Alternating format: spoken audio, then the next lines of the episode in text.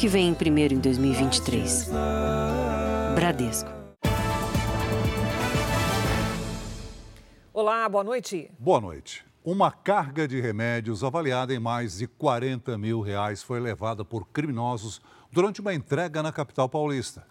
A polícia investiga o envolvimento de uma quadrilha especializada no roubo de medicamentos de alto custo. E veja que grave: os remédios tinham como destino pacientes em tratamento contra câncer e doenças raras.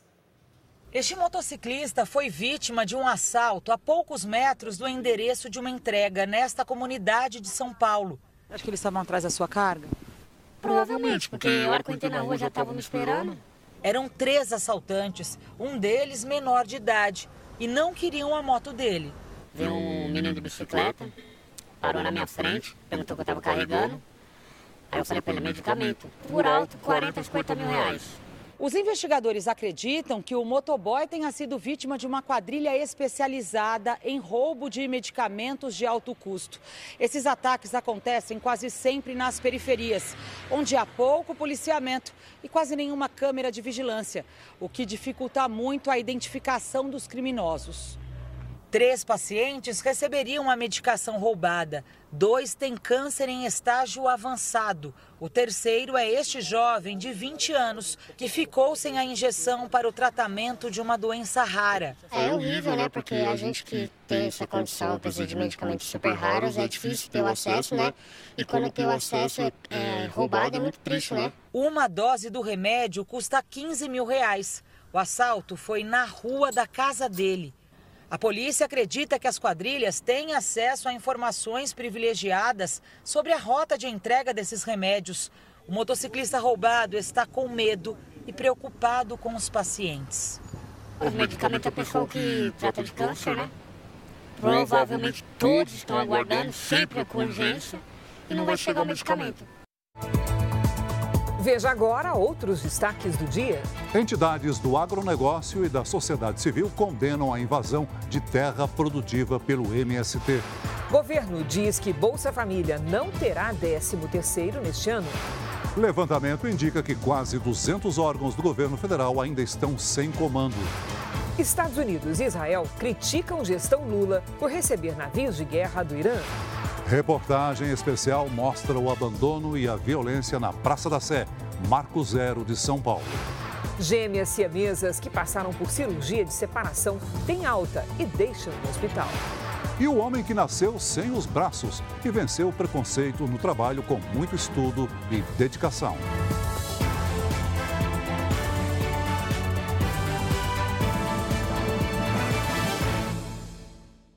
Oferecimento: Bradesco. Renegocie suas dívidas com condições especiais.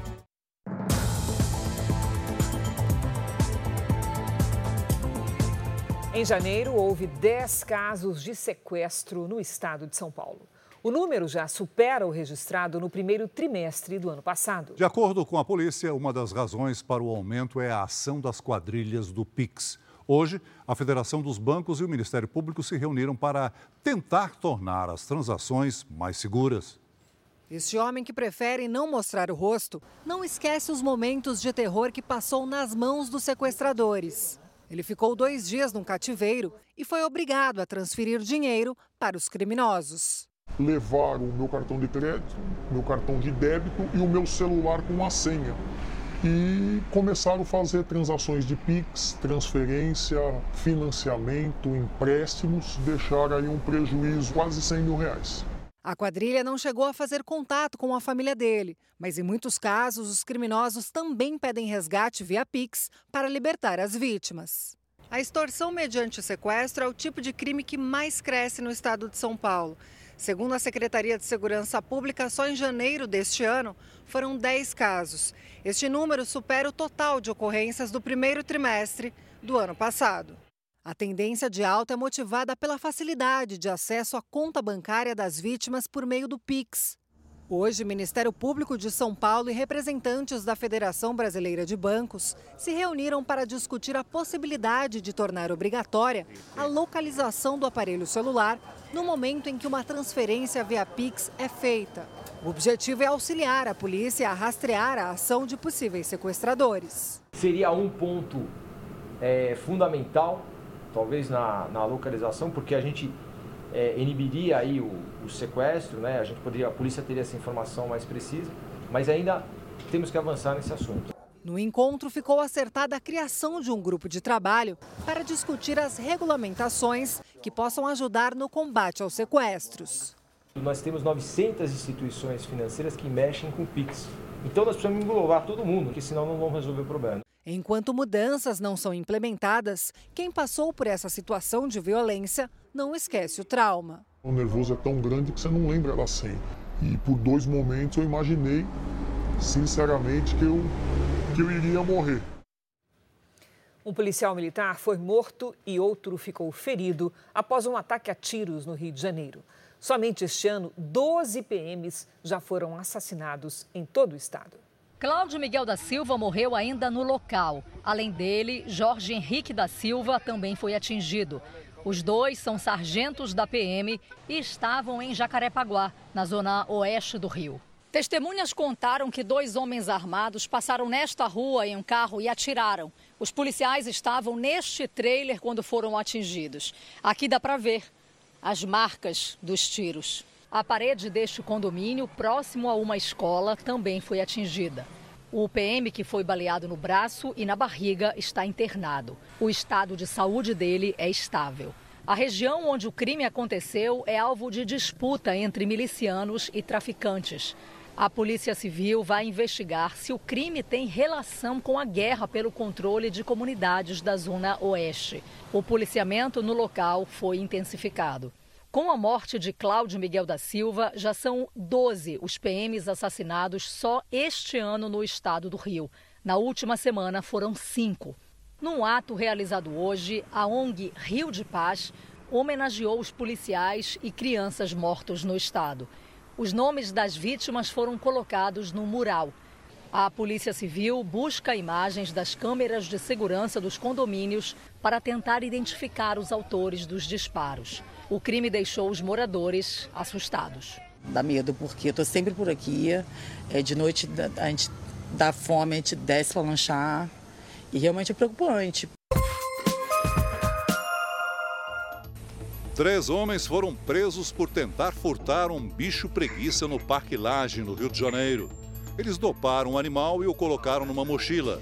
O bicho preguiça seria vendido por R$ 1.500 numa feira. O animal passou por exames veterinários e foi devolvido ao parque. Duas vinícolas que tiveram prestadores de serviços resgatados por trabalho semelhante à escravidão pediram desculpas à sociedade e aos trabalhadores. O caso foi em Bento Gonçalves, na Serra Gaúcha.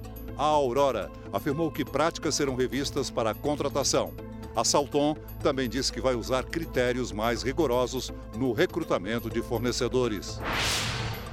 O caso de mal da vaca louca, identificado em Marabá, no Pará, foi considerado atípico por um laboratório ligado à Organização Mundial de Saúde Animal. Isso significa que não há risco ao restante do rebanho ou aos consumidores. Um dos pontos mais conhecidos de São Paulo e marco zero da cidade. A Praça da Sé atrai milhares de moradores e turistas que visitam a cidade pela primeira vez. Uma experiência que, infelizmente, não é, Celso, pode ser traumática. Ao chegar ao local, o que os visitantes encontram é abandono, miséria e violência. Do lugar que já foi um dos principais cartões postais da cidade, hoje pouco se reconhece. A Praça da Sé virou um símbolo da desigualdade social. A região passou a ser moradia para homens, mulheres e até crianças que se aglomeram em condições precárias. Muitas vezes consomem drogas ao ar livre sem se preocupar com a polícia. Tem que ficar muito atento, é muito andarilho, é muito gente de rua. Realmente a cidade está um pouco abandonada. A chamada Feira do Rolo, que acontece diariamente, aumenta a sensação de insegurança. Grande parte do que se vende é produto de roubo, de assaltos cometidos ali mesmo na região. Nem é preciso passar muito tempo aqui na praça para ouvir relatos de quem já foi vítima da violência nessa região no centro de São Paulo. Para se ter uma ideia, nossa equipe tinha acabado de chegar hoje pela manhã quando foi alertada que uma senhora havia sido alvo de criminosos. Ela teve os pertences roubados e quase foi agredida. Moradores e comerciantes sentem um impacto cada vez maior da degradação. Imóveis à venda ou para locação estão por toda parte. Esse comerciante tem medo. Da loja, bem em frente à Praça da Sé, ele costuma testemunhar assaltos quase todos os dias. A gente fica assistindo tudo sem poder fazer nada, né? A gente está exposto aqui também, né? A polícia leva hoje, amanhã está aí de novo. Ele não sabe dizer até quando vai conseguir manter as portas abertas. O cliente chega a parar na porta da loja, quando ele vê a situação, vai embora e não desce do carro. Tem como manter um aluguel que não é barato sem movimento, né?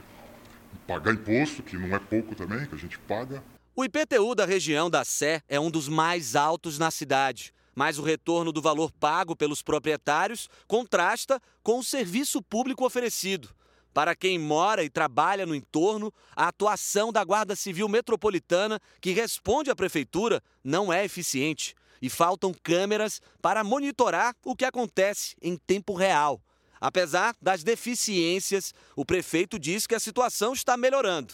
Colocamos câmeras lá agora com maior tecnologia para a gente poder monitorar melhor. Acho que aquele é, ambiente vai ficar melhor porque a gente vai fazer uma reforma ali na Praça da Sé. É uma ação contínua. Parece não haver interesse público em lidar com essa situação. Infelizmente, a gente vê que o centro da cidade ele tem sido pouco privilegiado em termos de política pública, em termos de segurança pública. O governo do estado comanda as polícias civil e militar e é responsável direto pela segurança na região. Para o governador Tarcísio de Freitas, os projetos realizados na chamada Cracolândia, também na região central, vão contribuir para a solução dos problemas. Estou muito confiante nas várias dimensões do projeto, na dimensão da buscativa, na, na, na abordagem especializada, é, na ampliação das portas de entrada ao sistema de tratamento, a desintoxicação, tratamento de longa duração, a questão da, da política de habitação. Então, estou muito confiante que quando a gente somar isso tudo, a gente vai ter um bom resultado. Taxista há 35 anos, o Igor trabalha e mora no centro. Medo de abrir um vidro, medo de ser assaltado, subtrações de celulares, correntes. A Patrícia, que vende joias, já foi alvo de criminosos duas vezes cofre arrombado, tudo estourado, tudo bagunçado. A gente também não pode simplesmente sair e abandonar, mas que dá vontade dá. Os números são preocupantes. Dados da Secretaria de Segurança Pública mostram que o número de roubos e furtos na região passou de 1.600 só no mês de janeiro. Um aumento de mais de 50% em relação ao mesmo período do ano passado. Não vamos abaixar a guarda, vamos fazer o que é de polícia, mas também tem a parte social que é muito grave. Ali a realidade é essa. Esse especialista em urbanismo defende a adoção de medidas para levar ao centro mais qualidade de vida. É, ampliar uh, o acesso à moradia naquela região. A região da Sé é uma região que tem muitos escritórios, muitas repartições públicas que funcionam em horário comercial. Se você leva pessoas para morar naquela região, você está dando uma outra vida. Praça da Sé é um lugar que está bem difícil da gente conviver. Está um ambiente muito sujo. A gente não consegue circular por aqui como fazia antigamente. A família não frequenta mais a Praça da Sé. O Ministério da Saúde afirmou hoje que é prioridade incluir a vacina contra a dengue no Sistema Único de Saúde. Ontem, a Anvisa aprovou o uso no Brasil do primeiro imunizante para pessoas que nunca tiveram contato com o vírus. As doses da vacina japonesa também poderão ser usadas em pessoas que já ficaram doentes. Este mecânico teve dengue há quase 20 dias e recebeu diagnósticos após fortes dores no corpo. Dor na cabeça, dor no joelho, dor nos, no, em todas as juntas do corpo, dor nas costas. A região onde ele mora, em Porto Alegre, é uma das áreas na cidade com maior incidência do mosquito Aedes aegypti, transmissor da dengue. No ano passado, o Brasil registrou mais de mil mortes pela doença, o maior número desde a década de 1980. O Rio Grande do Sul foi o quinto estado com mais óbitos, atrás de São Paulo, Goiás, Paraná e Santa Catarina. Para tentar frear o contágio, a Anvisa aprovou o uso de uma nova vacina no Brasil, a Kedenga, desenvolvida por uma empresa japonesa. O imunizante é composto pelos quatro sorotipos do vírus causador da dengue e tem eficácia de 80%. Proteger nossa população contra a dengue através de uma vacina é uma grande vantagem, já que o controle do mosquito né, num país como o nosso, com esgotos a céu aberto, sem saneamento básico, com lixões, é muito difícil conter a disseminação do mosquito. A vacina japonesa é a primeira aprovada no Brasil para um público amplo entre 4 e 60 anos, com ou sem histórico prévio de dengue. A concessão do registro pela Anvisa permite a comercialização do produto no país, o que ainda não tem data para acontecer. A vacina deverá ser administrada em duas doses com um intervalo de três meses. Com o aval da Anvisa, o Ministério da Saúde pediu uma avaliação do imunizante para a comissão que analisa aspectos como a segurança e a eficácia e disse que a inclusão da vacina no SUS é prioridade. O Ministério da Saúde ele tem um prazo de seis meses, então, para decidir sobre a incorporação dessa vacina, né, dessa nova tecnologia no SUS. Já existe uma vacina contra a dengue à disposição no Brasil, mas somente na rede privada. O imunizante produzido por uma empresa francesa só pode ser usado em pessoas que já tiveram dengue na faixa etária de 9 a 45 anos. O Instituto Butantan realiza estudos para a produção de uma vacina nacional. A pesquisa está na última fase de testes e deve ser concluída no ano que vem, para depois passar por aprovação da Anvisa. Continuam suspensas as buscas pelo último desaparecido nos deslizamentos em São Sebastião, no litoral norte. Até agora, foram registradas 65 mortes. 570 pessoas já foram levadas para hotéis e pousadas porque tiveram as casas atingidas pela lama. Equipes da Defesa Civil passaram o dia analisando casas na região. Aqui, um deslizamento de terra danificou parte dos imóveis. Segundo a Prefeitura de São Sebastião, nove residências estão comprometidas no bairro de Itatinga e 78 na Vila Saí até agora. Por enquanto, seu Alvedir não pode voltar para casa. Está aguardando o parecer da Defesa Civil. Agora estou hospedado na casa da minha irmã até a prefeitura resolver essa questão dos moradores aqui, né? Depois de avaliar as condições dos imóveis atingidos pela chuva, a Defesa Civil de São Sebastião está identificando o grau de risco de segurança para os moradores.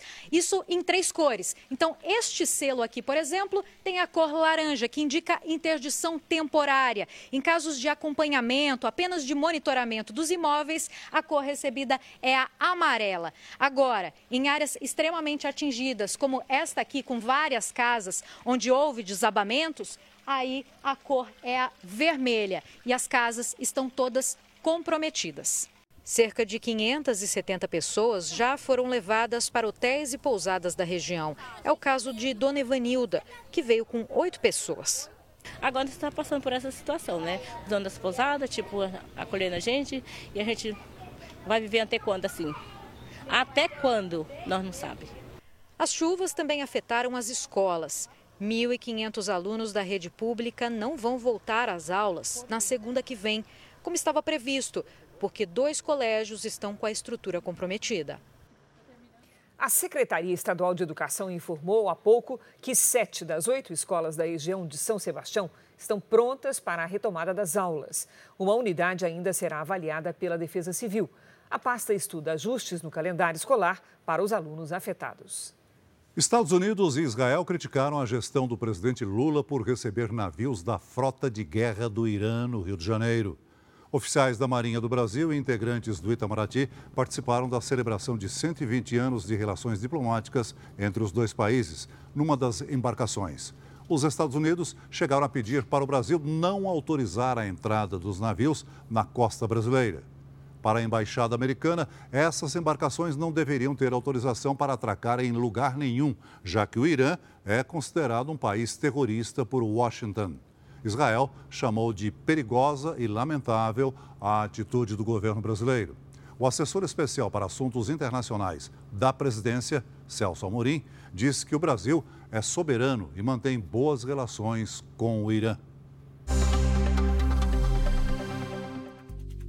A Justiça de Belarus condenou um dos ganhadores do Nobel da Paz do ano passado a 10 anos de prisão. Ales Bialyatsky foi considerado culpado por financiar protestos contra o presidente Alexander Lukashenko, que está no poder desde 1994. O ativista dos direitos humanos foi preso em 2021 após as manifestações contra a reeleição do ditador. Na Grécia, equipes de resgate seguem as buscas por sobreviventes depois da colisão entre dois trens. Pelo menos 57 pessoas morreram no acidente. Uma intensa onda de calor atinge a região central da Argentina. Buenos Aires registrou ontem 38 graus, a maior temperatura para um mês de março na história do país. O jogador do PSG, Ashraf Hakimi, foi indiciado formalmente pelo Ministério Público francês. O marroquino é acusado de ter estuprado uma jovem de 23 anos. A defesa nega as acusações. Veja ainda hoje: vereadora que era presidente da Câmara Municipal e o namorado dela são encontrados mortos em Juazeiro do Norte, no Ceará. O governo avisa: novo Bolsa Família não terá pagamento de 13º este ano. Siamesas que foram separadas em Goiânia surpreendem médicos e recebem alta antes do previsto.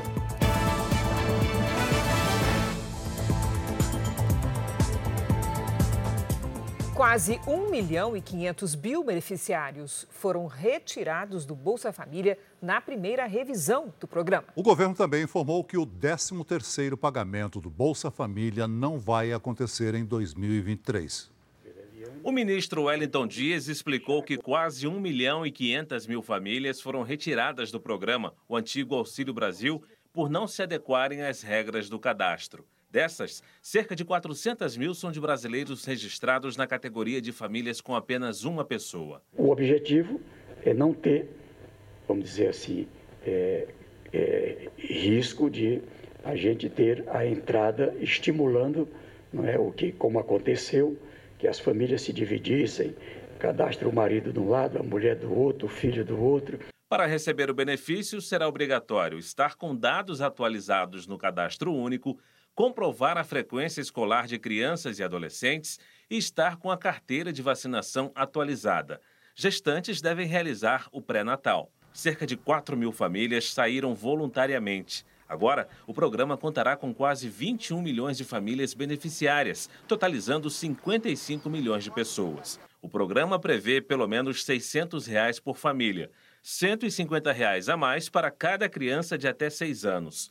50 reais adicionais para crianças e adolescentes que tenham entre 7 e 18 anos e 50 reais para gestantes. Os depósitos em conta começam em 20 de março. Na apresentação da nova versão do Bolsa Família, foi avisado que não haverá mais o pagamento do 13º, que segundo o governo foi oferecido no ano passado como iniciativa eleitoreira. Um pagamento per capita muito superior ao que antes existia, certo? Ao, ao, Bolsa Família original e muito mais adequado, muito mais justo do que existia no Auxílio Brasil. Um homem foi preso em casa na zona norte do Rio de Janeiro por ajudar um grupo criminoso a comprar armas. Por ter conhecimentos técnicos, ele é suspeito de prestar uma espécie de consultoria para os milicianos. Ele irá responder pelo crime de organização paramilitar e milícia privada. A Polícia Civil do Rio Grande do Sul realizou a maior apreensão de êxtase da história da instituição. Num laboratório de Porto Alegre, foram apreendidos mais de 20 mil comprimidos com valor aproximado de 2 milhões de reais. Um homem foi preso em flagrante. Em Campos dos Goitacazes, câmeras de segurança flagraram o momento em que dois homens de moto atiram contra uma mulher grávida de oito meses que está dentro de um carro de aplicativo. A mãe dela, que está do lado de fora do veículo, leva um tiro na perna. O motorista não ficou ferido. As duas foram socorridas, mas a gestante morreu. Os médicos fizeram o parto do bebê, que também morreu. A polícia investiga a motivação do crime. Veja na série especial o homem que nasceu sem os braços e superou preconceitos no mercado de trabalho. E também, primeira convocação da seleção depois da Copa tem novos nomes e destaques do Palmeiras. Governo não condena invasões de terra e entidades e parlamentares saem em defesa da propriedade privada.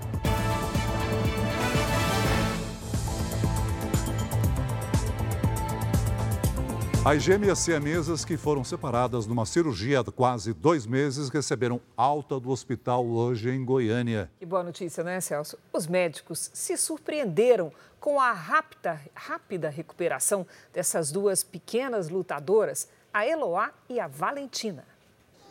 Os corpos não são mais compartilhados, mas a ligação entre as irmãs está mais forte do que nunca. Cheias de saúde, Valentina e Eloá agora vão para casa. Um alívio para a família. A cirurgia de separação que aconteceu no dia 11 de janeiro era muito arriscada. Hoje eu vi que Deus fez um milagre na nossa vida. Tá aí a Valentina, a Eloá então, é muita gratidão, né? A previsão era de que as meninas ficassem internadas por três meses, mas diante da boa evolução do quadro de saúde, a alta aconteceu em 50 dias. A família que mora no interior de Goiás precisa voltar ao hospital uma vez por semana para fazer a troca de curativos. Eloá e Valentina têm três anos. Elas nasceram unidas pela bacia e pelo abdômen. A cirurgia de separação deu tão certo que a expectativa do médico é que elas voltem a andar. Quando elas eram unidas, inclusive eu tenho até vídeos sobre isso, elas andavam, né, por um lado, para o outro, assim, com, é claro, com dificuldade. A família ainda precisa de muita ajuda para seguir com o tratamento, mas a fé e esperança eles sempre tiveram. É uma sensação maravilhosa, né?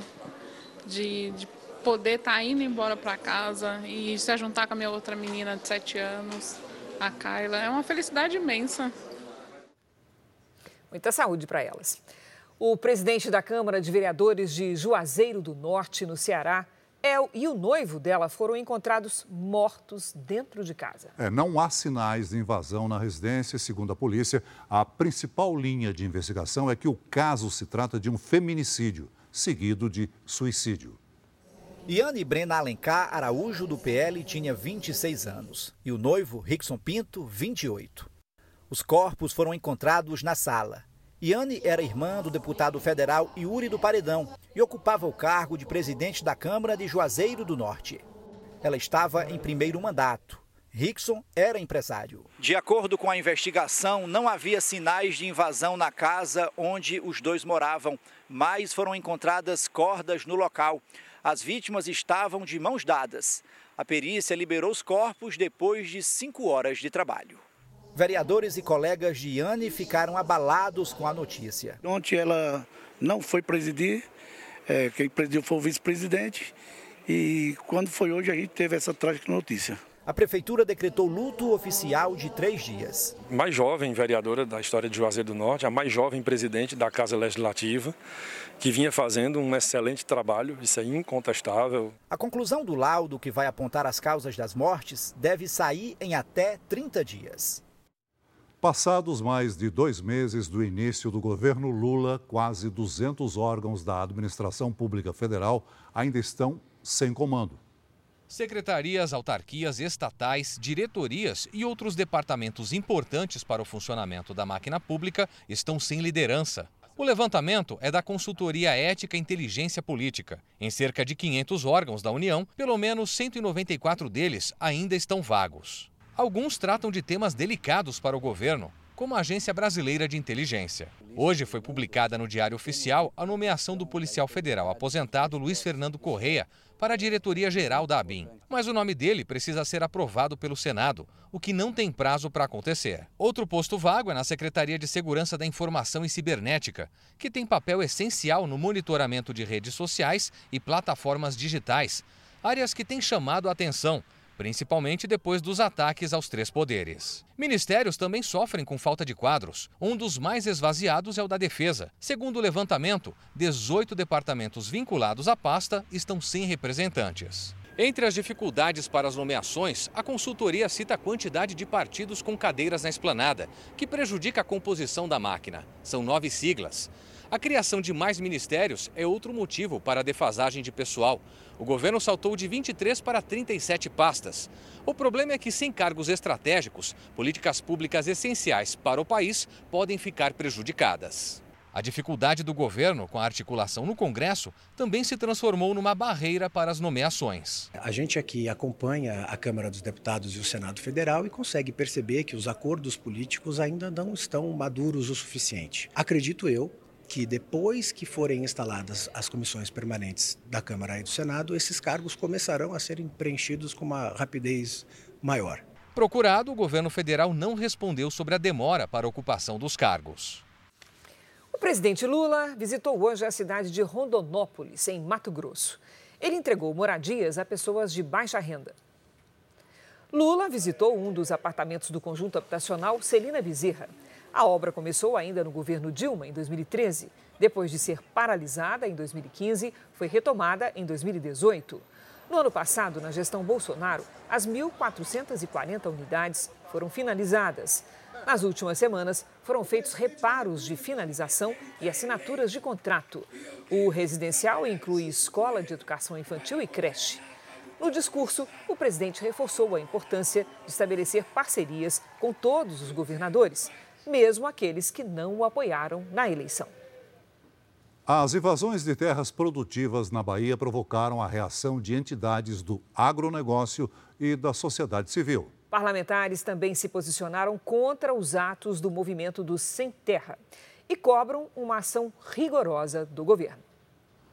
A Coalizão Brasil, Clima, Florestas e Agricultura, que reúne mais de 340 empresas e organizações da sociedade civil, repudiou as ações do MST na Bahia. Num Estado democrático de direito, num país é, em plena democracia, é muito importante preservar e valorizar é, o direito, a legalidade, o respeito e a obediência às leis. A mesma é, intolerância que nós precisamos, o Brasil precisa demonstrar diante da grilagem de terras públicas, seja da União, seja dos estados, é preciso mostrar também quando acontece um episódio como esse de invasão de terras privadas produtivas de empresa que está lá gerando riqueza, gerando empregos naquela região. A sociedade rural brasileira denuncia o que chama de gritante crescimento das invasões de terra. A entidade alega que ferir o direito à propriedade privada leva insegurança ao campo e freia investimentos e a geração de empregos. A indústria brasileira de árvores afirma que as ações, em vez de promover justiça social, trazem prejuízos econômicos e sociais. No Congresso, a Frente Parlamentar da Agropecuária cobra uma resposta do governo. O governo federal precisa se posicionar para condenar a invasão de propriedade privada e produtiva. Os governos de estado, principalmente da Bahia, precisam cumprir as integrações de posse. No início da semana, três áreas da empresa Suzano, nos municípios de Caravelas, Mucuri e Teixeira de Freitas, na Bahia, foram invadidas pelo MST. O movimento dos trabalhadores sem terra alega que invadiu as propriedades produtivas para pressionar a empresa a cumprir um acordo feito em 2011 de assentar 600 famílias. A Justiça da Bahia já determinou a reintegração de posse das fazendas e fixou multa de 5 mil reais por dia em caso de descumprimento. Também foi autorizado o uso de força policial se necessário. O presidente Lula não falou sobre o tema, o que tem agravado a crise de confiança entre ele e representantes do agronegócio. O governo tem se colocado numa posição de mediador e apenas realizou reuniões no INCRA e no Ministério do Desenvolvimento Agrário para ouvir integrantes do MST e representantes dos donos das terras. Poucos dias antes das invasões, o ministro da Agricultura, Carlos Favro, esteve em um acampamento do MST fez elogios ao movimento e disse que era preciso acabar com o preconceito contra o grupo. Nessa sexta-feira, o ministro não respondeu aos nossos questionamentos de uma posição sobre as invasões na Bahia. O deputado Domingos Sávio acusa o governo de conivência com as invasões. E o que está me dando muita preocupação é ver algumas atitudes do governo tratando invasão de terra como se fosse uma coisa normal. E isso pode nos levar de novo a uma situação de guerra no campo. Um camaleão. Um político que nunca está na oposição, qualquer que seja o governo, e sempre participa deles. O presidente do PSD, Gilberto Kassab, é um político que consegue a proeza de sempre ter cargos à disposição para distribuir entre os filiados de seu partido. Um fenômeno que, para especialistas, cobra um alto preço para prestar os seus serviços a quem quer que seja. Basta vencer eleições. Um político que não é de direita, nem de esquerda, nem de centro. É assim que Gilberto Kassab costuma explicar sua constante proximidade com o poder. Já foi secretário de Planejamento de Celso Pita, vice de José Serra e aliado de Sérgio Cabral deixou a Prefeitura de São Paulo com baixíssimos índices de aprovação e com alguns escândalos de corrupção, como a máfia do ISS. Segundo promotores que participaram da investigação, o esquema desviou mais de 500 milhões de reais do município. Engenheiros da prefeitura cobravam propina de construtoras em troca de liberação de obras. Apesar dos escândalos da gestão na prefeitura, Gilberto Kassab conseguiu o Ministério das Cidades, da gestão da presidente Dilma Rousseff. Mais tarde, pouco antes do impeachment da petista, pediu demissão e retornou no governo de Michel Temer, como ministro da Ciência e Tecnologia. A estratégia do Kassab é ter um pé em cada canoa. Ah, isso significa o quê? Significa que, independente de quem ganhe seja esquerda, seja direita, seja conservadores, progressistas, o Kassab sempre vai estar lá. Ou seja, ele também sai vitorioso. Na presidência do PSD, Gilberto Kassab consegue cada vez mais ampliar sua influência nas mais distintas linhas do Poder Executivo. Hoje ele é secretário de governo do estreante Tarcísio de Freitas, ex-ministro de Jair Bolsonaro, e vai ficar responsável por administrar 84 bilhões de reais previstos no orçamento deste ano. Além do posto no Palácio dos Bandeirantes, Kassab também conseguiu emplacar três ministérios no governo de esquerda do presidente Luiz Inácio Lula da Silva. Todos os ministérios foram ocupados por integrantes do PSD. O senador Carlos Fávaro ficou com o Ministério da Agricultura, o deputado federal André de Paula com o Ministério da Pesca e Alexandre Silveira como ministro de Minas e Energia. Não importa o governo que tiver, a gente sabe que o Kassab vai se posicionar de maneira a, a, a atender os interesses do partido dele, o PSD, e os interesses próprios.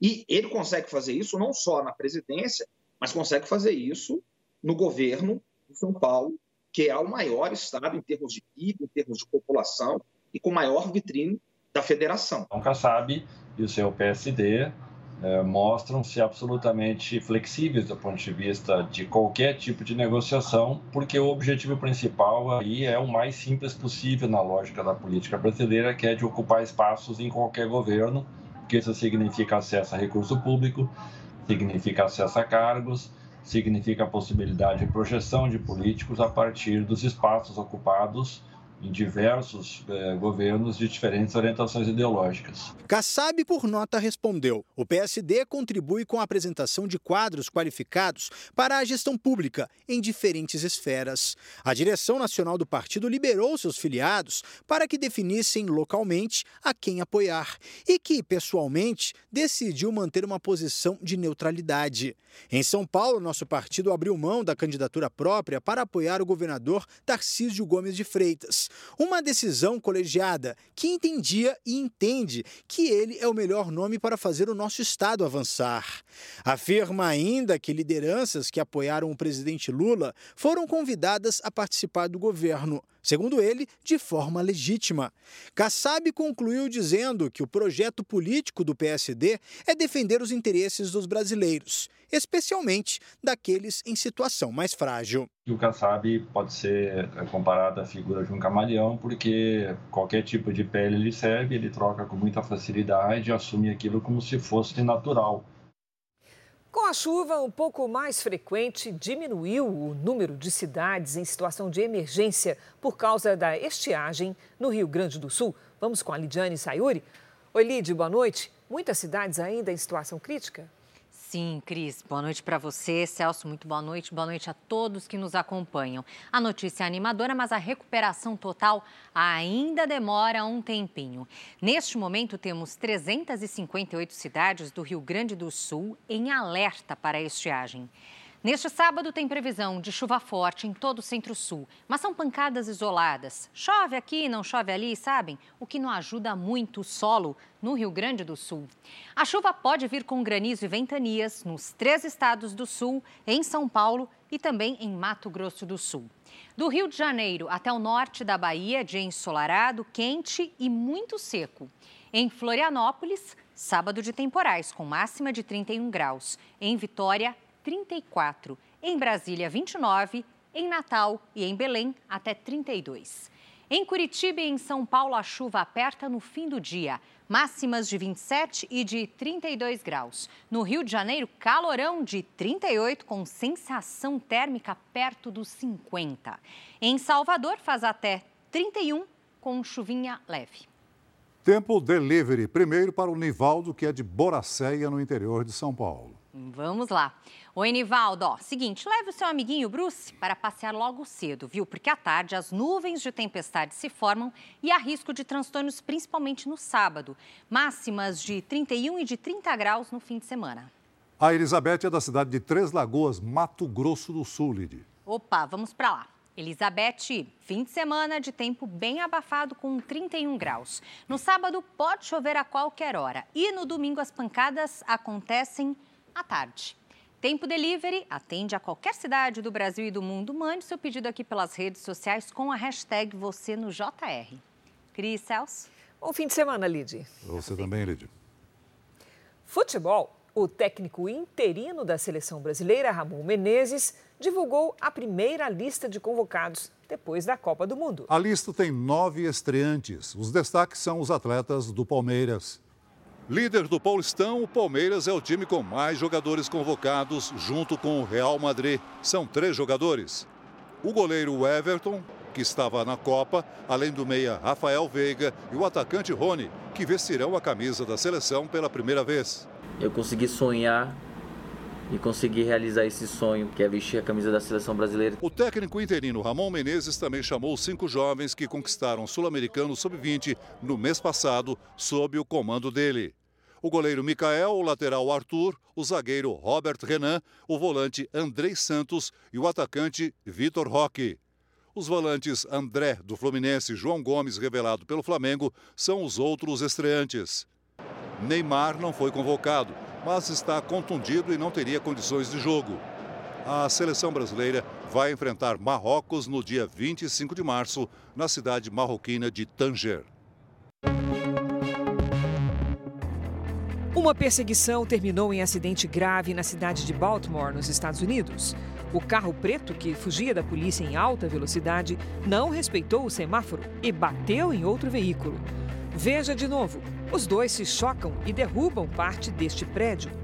Um pedestre que estava na calçada também foi atingido e morreu. O motorista tinha roubado o carro e acabou preso. O condutor do outro veículo ficou ferido e foi socorrido. O acidente aconteceu no dia 8 de fevereiro, mas as imagens só foram divulgadas agora pela polícia. Vielas estreitas, buracos nas ruas e escadas em casas bem pequenas. São apenas alguns dos obstáculos para a mobilidade e o acesso a serviços básicos, como educação e saúde, nas comunidades brasileiras. Para famílias que têm crianças com deficiência, os desafios são ainda maiores. Mas, mesmo com tantas dificuldades, os pais não desistem de dar aos filhos a melhor qualidade de vida possível. Oi, gente, tudo bem com vocês? E hoje a gente vai fazer um desafio de desenho. Samily tem 10 anos e adora gravar vídeos em casa ao lado da irmã mais nova. Gosto de gravar vídeos de receita, de fazer máscaras de carnaval. Apesar da alegria nos vídeos, a menina enfrenta uma rotina cheia de dificuldades dentro e fora deste barraco, onde mora com os pais e duas irmãs, na zona sul de São Paulo. A Samily nasceu o quê? De 27 semanas. Ficou internada em torno de dois meses, mais ou menos. Aí nisso deu é, sangue no cérebro, paralisia cerebral. Em todo o país existem mais de 17 milhões de pessoas com deficiência. Desde pequena, Samily não consegue andar por falta de força nas pernas. Pro banheiro eu tenho? Pra porque aí tem uma escada que a minha mãe não consegue descer comigo junto. Esse é um dos momentos mais delicados na rotina da Samily. Tá na hora dela ir para a escola, mas para conseguir chegar até a cadeira de rodas que fica bem aqui na entrada, ela já enfrenta o primeiro obstáculo, que é essa escada aqui totalmente desnivelada e improvisada. Eu desço primeiro a cadeira, né? Ela já deixou lá, lá embaixo. Subo de volta, pego ela e desço novamente com ela no colo. Jaqueline coloca Samily na cadeira de rodas e logo na saída de casa, a primeira surpresa. Aqui já é uma dificuldade para passar. Tem muito buraco.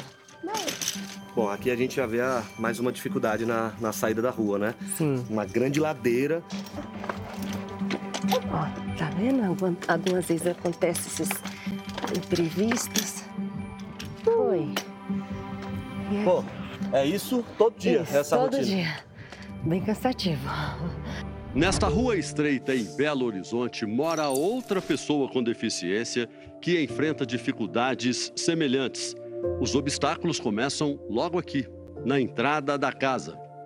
Uma escada estreita, 16 degraus, levam ao imóvel, que tem uma cozinha e um quarto aqui na frente, onde há quatro anos vive a Jéssica.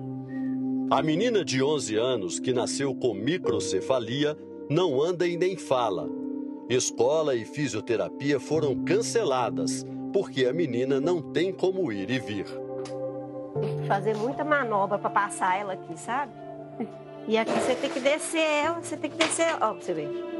Você tem que fazer assim, ó, pra você descer ela, mas é difícil de virar, porque tem que tirar aquela parte ali, que senão ela não desce. Para se dedicar aos cuidados com a Jéssica, a caçula dos dois filhos, a mãe abriu mão do emprego de diarista.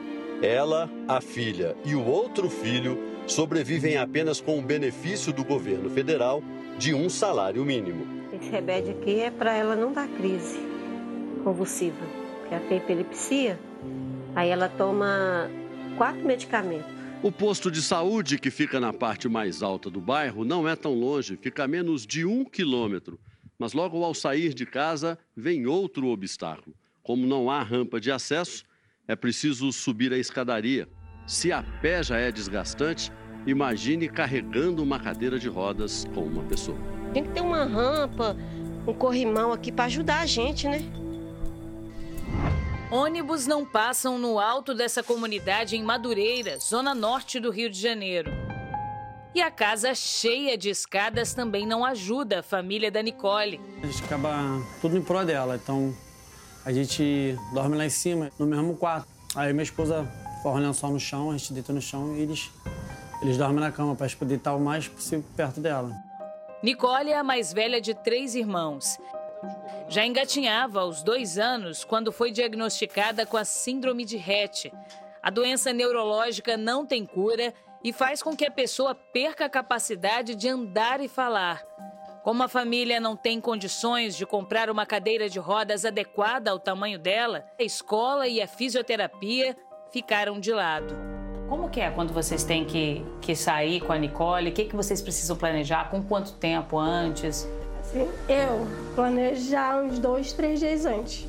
Vejo roupa, é documento, é comida. Com tantas dificuldades, sair de casa, mesmo que seja para algo simples, envolve todo um planejamento. O ponto de ônibus mais próximo fica a mais de um quilômetro. Distância que é toda percorrida assim, com a Nicole no colo. Hoje é dia de exame e de muita caminhada. Por causa das barricadas na comunidade, táxis e motoristas de aplicativo também não acessam a região. Sempre você consegue dar para sentar ela, pelo menos às vezes vai com ela no colo. Algumas vezes não levanta não, o pessoal olha assim.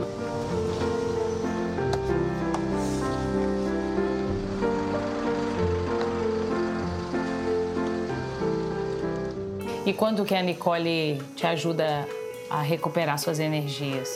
No meio de Quando eu tantos vejo- desafios. Quando eu vejo o sorriso dela, pra mim nada é sacrifício, nada é cansativo. Deixa eu dizer que ela é minha bateria que me dá energia, entendeu? É o que me dá ânimo pra seguir em frente, é o que me dá força, é o que me dá alegria. é o que me faz nunca desistir. Nossa próxima reportagem vai mostrar o Diogo, que nasceu sem os braços e faz tudo com os pés. Ele é um gênio da tecnologia, um programador considerado acima da média e, mesmo assim, sofreu preconceito no mercado de trabalho por causa das limitações físicas.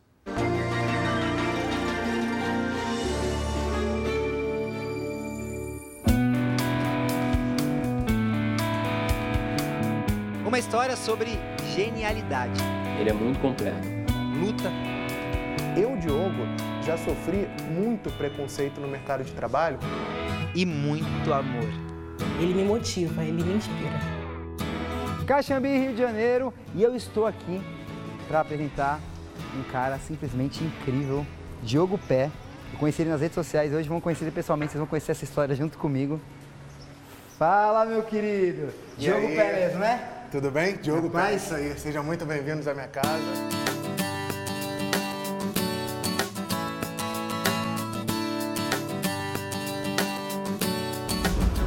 Diogo tem 26 anos, nasceu sem os braços e uma má formação nas pernas. Mas tudo isso se torna detalhe quando a gente conhece de perto esse jovem inspirador. Olha, eu sou o Diogo Pé, eu sei que eu não tenho braço, mas cara, me dá um teclado aqui na altura do meu pé que eu vou digitar e vou codar, vou desenvolver o melhor sistema de uma pessoa que tem três, quatro braços.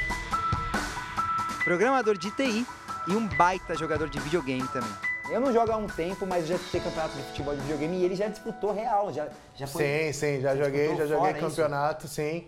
Já tive uma oportunidade de viajar para Inglaterra por causa do, do videogame, então vamos jogar uma partidinha, né? Cara, não jogo há muito tempo, mas ó, o meu ritual é o toco aperta aqui os botões e aqui com esses dois dedos aqui eu vou apertando em cima. O Diogo tem todo um procedimento aqui para jogar. Eu preciso colocar né, um pedaço de madeira aqui na frente, Quadrado de madeira. um quadrado de madeira, para que eu consiga empurrar o controle contra ele e, consequentemente, apertar o botão, que é esse aqui, que é o RT, né, no caso do videogame. E aí tem uma outra, uma outra gambiarra que é o seguinte: eu preciso usar o hidratante da minha esposa de peso, porque senão a madeira, se eu não usar o hidratante, ela não fica na altura do botão que eu preciso apertar aqui no caso. Eu até me esforcei, mas ele é bom verdade. No final, 4 a 2 pro Diogo. Entre toco e pé deu pé. Entre toco e pé deu Mas eu pezinho. volto, eu volto. O sorriso largo é marca registrada do Diogo, mas nem sempre foi assim. Vou ser sincero aqui, né, é, no início da minha vida foi bastante complicado a minha deficiência de nascença, então eu tive diversos problemas sim de aceitação. E para virar o jogo, a inteligência e o humor foram fundamentais. Eu, como uma pessoa com deficiência, a gente acaba, às vezes, sendo moldado pela vida, né? E uma das características que eu tenho é ter bastante essa sagacidade. Então, assim, a brincadeira está muito relacionada a isso. E ao Diogo, né? Eu sou essa pessoa extrovertida, eu sou a pessoa que brinca. Diogo é querido em todos os lugares. Ele puxa conversa, puxou conversa comigo, é, me incluiu sempre no bonde da escola e acabou que depois de tanto, tanto tempo a gente foi criando um laço ainda maior, ainda maior e persistimos. O jeito extrovertido conquistou o coração da Juliane. Os dois se conheceram na faculdade. Ele falava que não, não dava para escrever com o pé, que o pé doía, aí pedia foto da matéria. Entendi. Aí pedi meu WhatsApp. O que que você mais admira nele que fez você falar assim, cara, que ó mão, é pra mim, é meu? A humildade, caráter e essa força de vontade e perseverança que ele tem. Ele é uma pessoa que não desiste de nada e não me deixa desistir. O namoro já passou por algumas provas. Uma delas foi o preconceito da própria família. É, rolou isso de a sua vida vai mudar, ele vai depender integralmente de você e muita dificuldade de aceitação.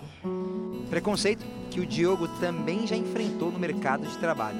Eu sou bacharel em ciência da computação e sou técnico em informática. Né? É, e para mim trabalhar numa grande multinacional de tecnologia é um sonho de infância. Tá? E em uma dessas empresas eu simplesmente é, fui excluído do processo porque eu era deficiente físico. Tá? Essa foi uma experiência muito, muito traumatizante para mim. Foram dias de tristeza. Foi que nesse momento né, eu lembrei de, de uma fala que minha mãe sempre me disse. Você precisa estudar para ser o melhor. Porque se você for bom, não vai ser suficiente.